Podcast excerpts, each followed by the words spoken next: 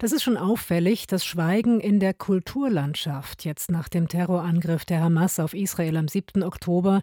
1400 Zivilisten sind da in Israel ermordet worden. Wir haben ja hier auf RBB Kultur schon darüber berichtet, wie die Theater in Stadt und Land sich positionieren. Jetzt geht es uns um die klassische Musik und darüber spreche ich jetzt mit Maria Ossowski. Maria, du hast dich kundig gemacht. Nach dem russischen Überfall auf die Ukraine hat dir ja gefühlt jedes Orchester ein Solidaritätskonzert gegeben. Wie ist denn das jetzt? Die großen öffentlich geförderten Orchester und Opernhäuser haben kein Solidaritätskonzert nach dem 7. Oktober angeboten.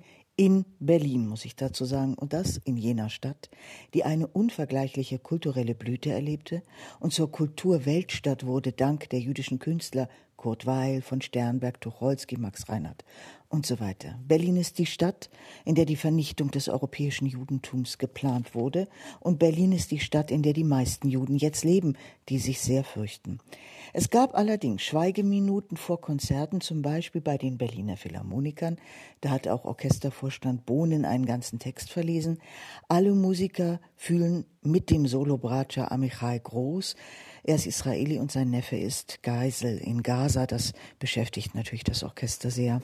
Der Chefdirigent der Berliner Philharmoniker Kirill Petrenko kommt am Sonntag zurück und wird proben. Vielleicht gibt das den Diskussionen im Orchester noch eine neue Richtung.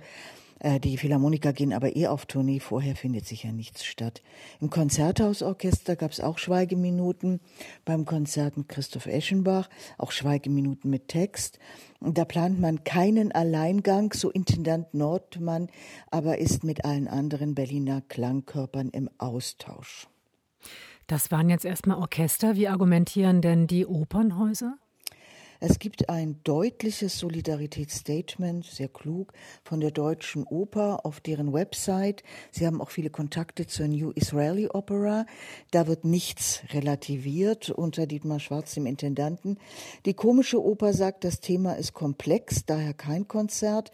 Barry Kosky, nicht mehr Intendant, aber wichtigster Regisseur jüdisch, hat bei Interviewanfragen erklären lassen, er hätte viel zu sagen, aber nicht im Moment. Die Staatsoper, wir erinnern uns, hat ein riesen Solidaritätskonzert für die Ukraine mit Ansprache Barenbäum und viel Prominenz im Publikum ausgerichtet nach dem Überfall Russlands, aber bislang auch kein Konzert für Israel, wie die anderen Opernhäuser auch nicht.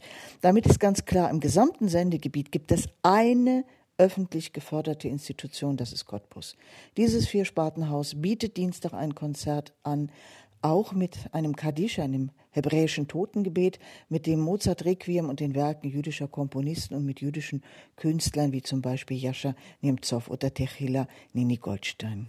Warum jetzt ausgerechnet Cottbus? Gibt es einen besonderen Grund für? Na, das äh, liegt am Intendanten und am Team die sind richtig gut. Noch nie seit dem Zweiten Weltkrieg waren Jüdinnen und Juden so gefährdet wie jetzt seit dem 7. Oktober. Sie haben einfach Angst und das Team und Merki wollen ein Zeichen auch gegen den Antisemitismus setzen.